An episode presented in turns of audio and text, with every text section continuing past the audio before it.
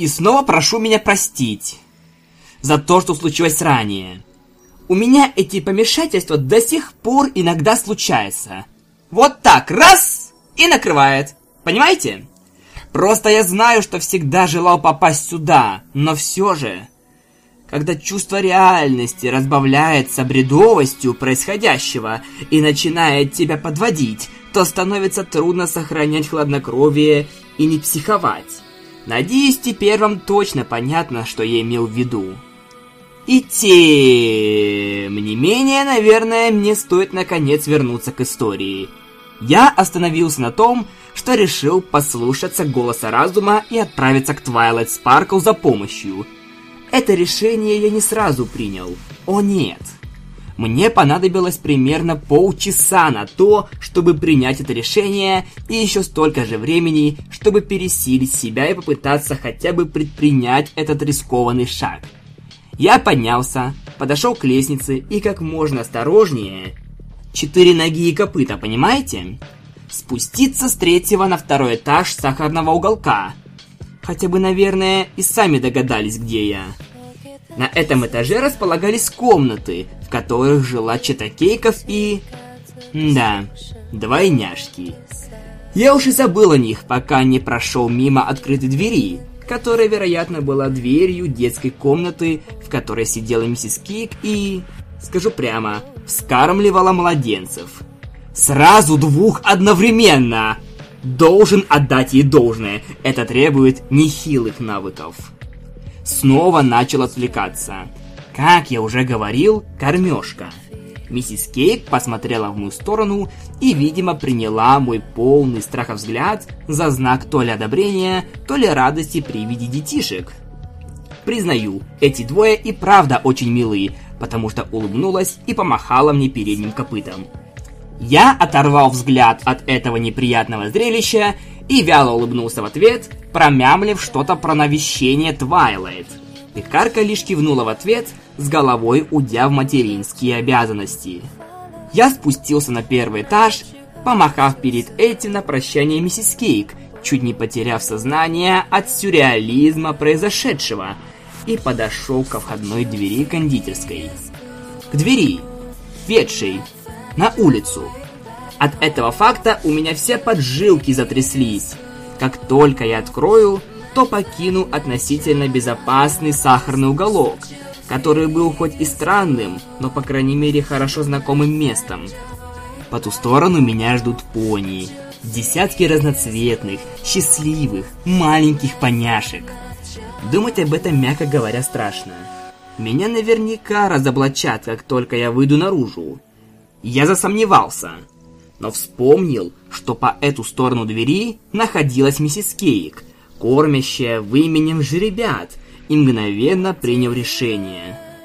Я открыл входную дверь сахарного уголка и сделал свои первые шаги в повседневность Панивиля.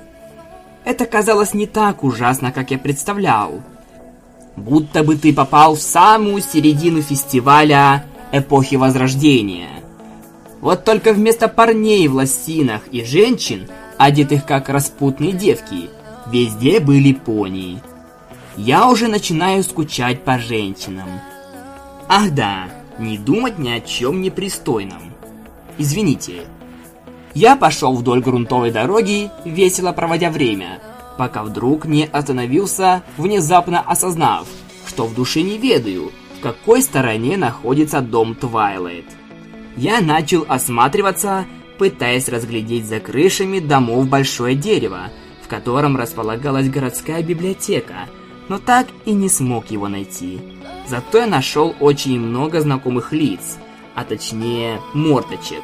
А если точнее, то множество знакомых гриф, хвостов и китимарок, потому что у всех этих пони были практически одинаковые морды, как и в самом сериале. Вот там, например, стояла за продуктовым ларьком и продавала овощи кератоп. Или она на самом деле Golden Harvest? Или, может, в реальной жизни ее зовут вообще по-другому?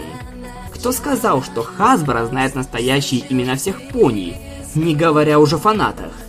Я начал потихоньку волноваться из-за того, что находился здесь в городе, полном фоне, которые знают меня по имени. А может и не знают. Но о которых я лично ничего не знаю. Вон та, молоденькая единорожка. Я абсолютно точно уверен, что ее зовут не Колгейт. И уж тем более не Романа, как ее обозвали хасбровцы. Но прямо сейчас она начала улыбаться и махать мне копытом, будто мы были старыми друзьями. А мы наверняка были старыми друзьями. Я просто помахал ей в ответ, надеясь на то, что она не захочет подойти и поболтать со своей подружкой. И, к счастью, кобылка прошла мимо. А вот этот лавандовый жеребенок со светлой гривой... Не спорю, она и правда миниатюрна. Но точно ли ее зовут Динки? И эта парочка жеребят, пинающая мячик. Кьюти-марки вроде те самые. Но их взаправду зовут Снипс и Снейлс. Какими нужно быть родителями, чтобы додуматься так назвать своих детей? Я безуспешно пытался придумать выход из этой дилеммы с именами, пока смотрел на беззаботно играющих детишек. И тут мне в голову влетела мысль. И мяч. «Ай!» – выпалил я, потирая ушибленную мечом мордашку. «Ой, простите нас, пожалуйста, мисс Пай», – сказал подбежавший Снипс и посмотрел на меня виноватыми глазками. Так, пришло время для первого выпуска. А что бы на моем месте сказала Пинки Пай? Окли-докли! Да ничегошеньки! Это было просто супер-пуперский ошеломитель Ника. Агр! Это уже не Пинки вышло, а жалобное подобие Неда Фландерса. Кошмар. Просто ужасно. Дико извиняюсь. Но что я делал после, было намного... намного кошмарнее. В тот момент я честно думал, что это будет гениальным выходом из ситуации. Но на самом деле, это была наиглупейшая идея из всех, которые вы только можете себе представить. Но кажется, этот удар по голове вызвал у меня временную амнезию, уверенно заявил я. Поэтому давайте вы быстро назовете мне ваши имена, лады? Вот видите, я не шутил. Эм, я Снипс, мисс Пай, ответил же ребенок, посмотрев на меня так, как в нашем мире чаще всего смотрят на больных и шизиков. А он Снейлс, добавил Снипс, кивнув в сторону своего друга, который был очень сильно занят безучастным разглядыванием стены одного из домов. Хе, кто-то все же додумался называть так своих детей. Но это все равно здорово. Два имени узнали, еще сотня впереди. Да-да, конечно, как я могла забыть? А в какой стороне находится библиотека Снипс? Вот это уже хорошая идея, подумал я. Раз уж мне удалось убедить малыша в том, что у меня поехала крыша, то почему бы не выудить из него немного важной информации напоследок? Мелкий, упитанный единорожек тут же указал копытом туда, откуда пришел. Великолепно! «Спасибо, Снипс», — сказал я на прощание с нотками искренней радости в голосе, перед тем, как развернуться и пойти в том направлении, куда он мне указал. В тот момент я чувствовал себя просто великолепно. Думаю, слово «спокойствие» идеально подошло бы для описания моего состояния. Тем более, что накатившая волна страха неожиданно быстро улетучилась. Стрелка моего настроения перешла с напуган до смерти до счастья полные штаны, пока шел по дороге, напевая про себя случайную мелодию. А потом я подумал, что будет здорово не только напевать мелодию, но и отстукивать ее копытами. Мне потребовалось некоторое время на то, чтобы научиться отбивать ритм и не спотыкаться при этом, но в конце концов я достаточно натренировался.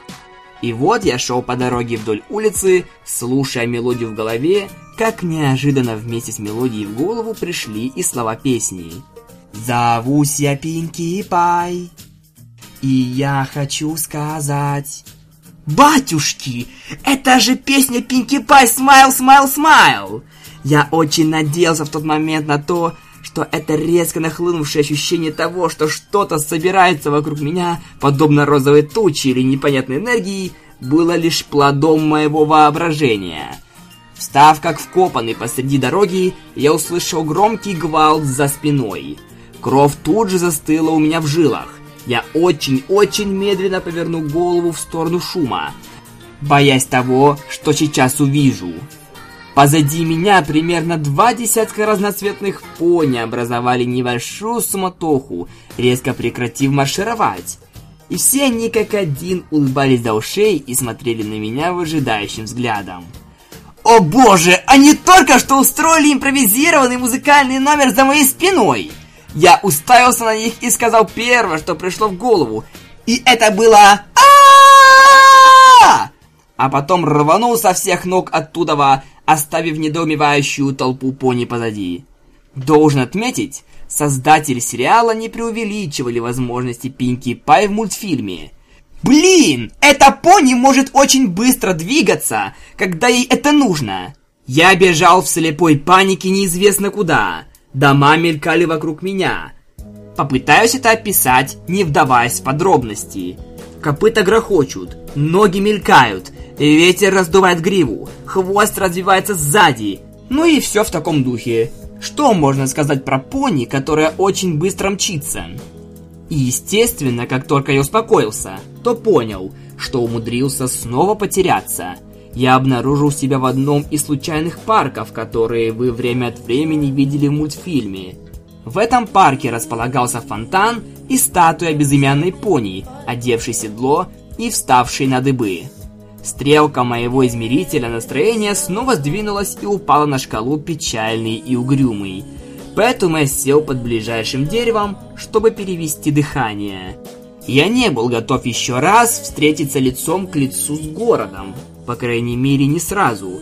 Поэтому я просто сидел, пытаясь расслабиться и взять себя в руки. В копыта. Без разницы, вы и так поняли, о чем я. Заметка на память номер два. Ничего не петь, пока ты не выберешься из шкуры Пинки. А то песен чертовщина творится. Я просидел тут, даже не знаю, может минут 12. Мозги начали потихоньку успокаиваться, и я вновь начал ясно мыслить. Ну ладно, не так ясно по сравнению с тем, как я ясно мыслил раньше. И пока я сидел и потихоньку отходил, тихий голосок в голове снова подал голос. Если ты одновременно и Пинки Пай, и новенький в городе, то это разве не значит, что ты должен устроить вечеринку самому себе? Мне это показалось до абсурда смешным. И следующее, что я помню, это как я буквально катался по земле в истерике, давясь от смеха. Я испытал новое ощущение, то, чего никогда не испытывал, когда был человеком. Величайший фырк! Но это, вероятно, не показалось мне очень-очень смешным, если бы я не чувствовал себя очень-очень подавленно пару минут назад. Тем не менее, когда волна смеха сошла, я поднялся на ноги, чувствуя себя превосходно. Вот только мне очень захотелось пить.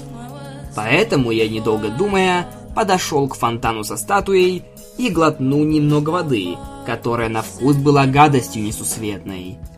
По крайней мере, она смыла остатки привкуса сахарной глазури у меня во рту. Мысль о том, что я чувствовал вкус еды, которую Пинки съела до того, как я занял ее тело, казалась мне чуть менее, чем полностью бредовой. И тут я заметил неподалеку питьевой фонтанчик и сделал самый настоящий фейсхуф самому себе. Ладно, парни, или девушки, или кем бы вы еще там ни были, я говорю это со всей искренностью. Если у вас неожиданно на концах передних рук, ног отрастут копыта, то будьте очень осторожны с фейсхуфингом. На полном серьезе, я себе так крепко врезал, что чуть не потерял сознание на месте. Закончилось все тем, что у меня на лбу вскочила здоровенная шишка – которая, вероятно, еще сослужит мне пользу, если вдруг снова придется рассказывать выдуманную историю об амнезии. Значит, все не так уж и плохо. Я прав? Ну что же, после того, как я дал себе по морде, я попил немного воды. И на этот раз из питьевого фонтанчика. Вода, к слову, была намного вкуснее и чище. А потом я чинно и постепенно пошел обратно в город. Никаких песен, никакого шума, никакого ничего. Проклятые безумные музыкальные пони. Я побродил по улицам еще некоторое время, в надежде наткнуться на дерево-теку. Панивиль не такой уж и большой город, так? По крайней мере, я так думал. На самом деле Панивиль огромен, по крайней мере, когда вы понятия не имеете, где находитесь. Я случайно прошел мимо бутика «Карусель», примерно пять раз не найдя ни одного знакомого ориентира. И в конце концов я вернулся туда, откуда пришел, к сахарному уголку. Снипс и Снейлс все еще были там и играли в мяч. Снипс одарил меня взглядом, глазки на выкате, и, вероятно, подумал, какую же бредятину я выпалю в этот раз. Но теперь, когда я вроде бы знал, где нахожусь, пришло время сходить в библиотеку. И я бы пошел туда, если бы не... Упс, простите, надо бежать. Ко мне тут пришли, а одновременно передавать эти сообщения через четвертую стену и разговаривать с кем-то очень трудно. Сделаем небольшой перерывчик, а потом продолжим. Лады?